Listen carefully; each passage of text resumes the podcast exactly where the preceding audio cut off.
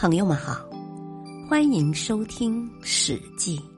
《史记》是一部伟大的史学巨著，是中华民族文化宝库中的瑰宝。原著：西汉史学家、文学家司马迁。播讲：汉乐。王翦灭楚。王翦是秦王政麾下有名的大将，他能征善战，智勇俱全，深得秦王政的赏识。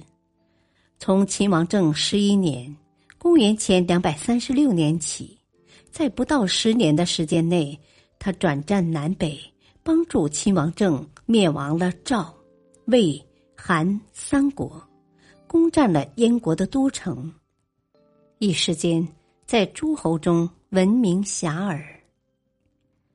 秦王政继灭三国，雄心勃勃，又把下一个目标对准了楚国。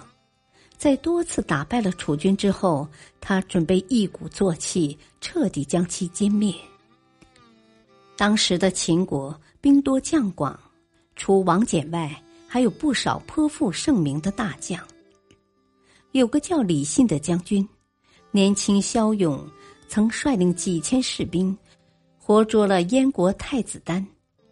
秦王政对他颇为信任。在一次军事会议上，秦王政和众将商议进军楚国的计划。他先问李信：“如果要攻灭楚国，有将军调集军队，估计要多少兵力呢？”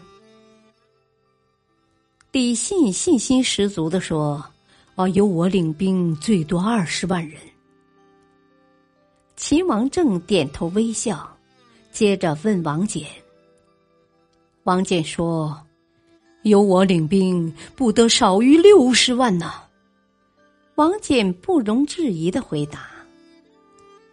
秦王政对王翦的回答有些不满，他笑着对众将说：“呵呵。”王将军毕竟年纪大了，是有些胆怯吧？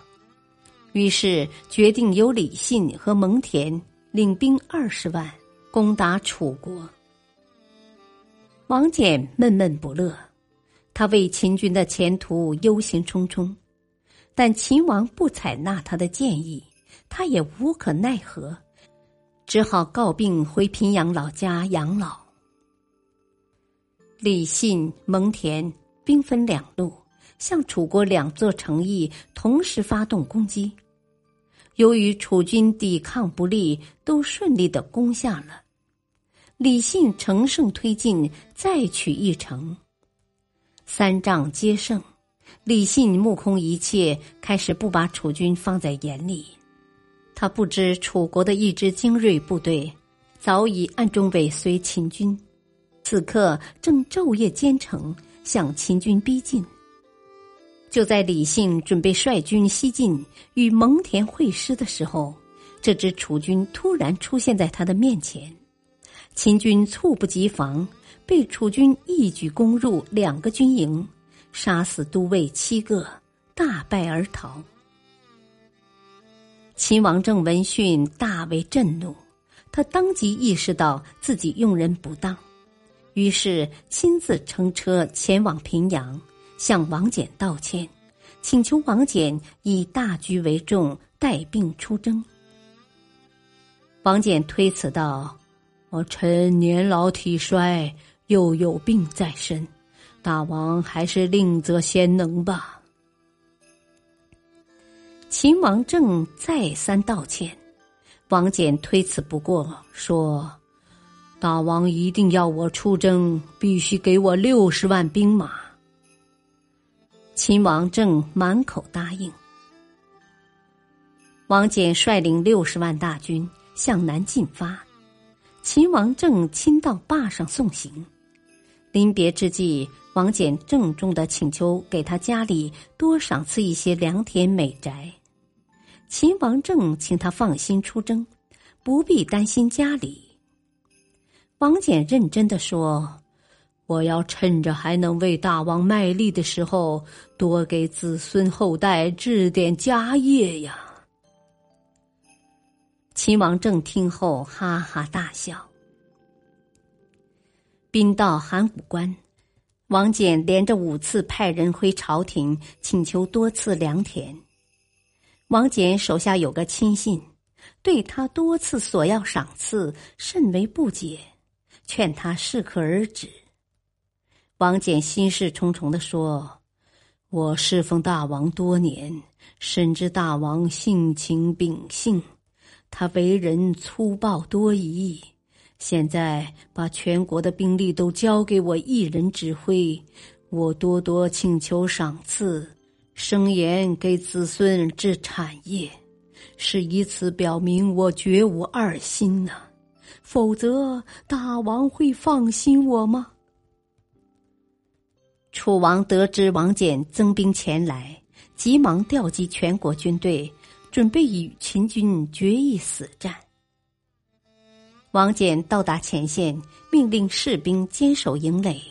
楚军多次挑战，秦军只是守住阵营，绝不出击。一连几天，王翦只是让士兵休整洗浴，每天都供给上等的饮食，自己也和士兵一起进餐。又过了几天，他派人查访各兵营中士兵们都在做什么游戏。